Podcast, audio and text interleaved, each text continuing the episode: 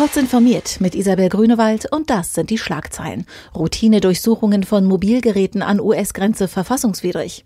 Elon Musk will Gigafactory bei Berlin bauen. Kritische Sicherheitslücken in Adobe Illustrator CC und Facebook Pay geht an den Start.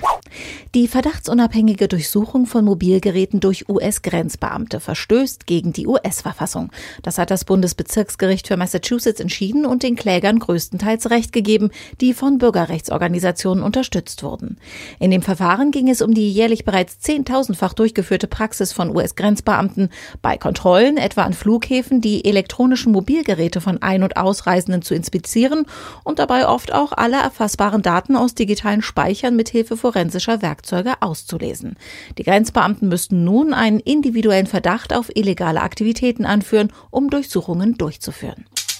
Der Elektroautohersteller Tesla wird seine europäische Fabrik im Umland von Berlin bauen. Tesla-Chef Elon Musk verkündete das überraschend bei der Verleihung des Goldenen Lenkrads in Berlin.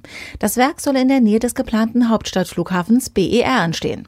Die Gigafactory soll zunächst den künftigen Kompakt-SUV Model Y sowie auch Batterien und Antriebe bauen. Tesla werde zudem ein Ingenieurs- und Designzentrum in Berlin ansiedeln, sagte Musk.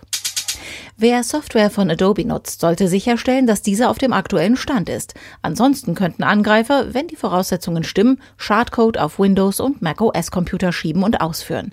In Illustrator CC sind zwei Sicherheitslücken als kritisch eingestuft. Das Update für eine weitere Lücke ist mit der Einschätzung wichtig versehen. Mit Facebook Pay sollen Nutzer künftig einfach per Knopfdruck bezahlen oder Geld an Freunde überweisen können. Dafür hinterlegt man die eigenen Kreditkartendaten oder verknüpft seinen Account mit PayPal. Facebook Pay ist somit unabhängig von der geplanten eigenständigen Digitalwährung Libra und dem Wallet Calibra. Der Dienst soll in allen Facebook-eigenen Apps funktionieren.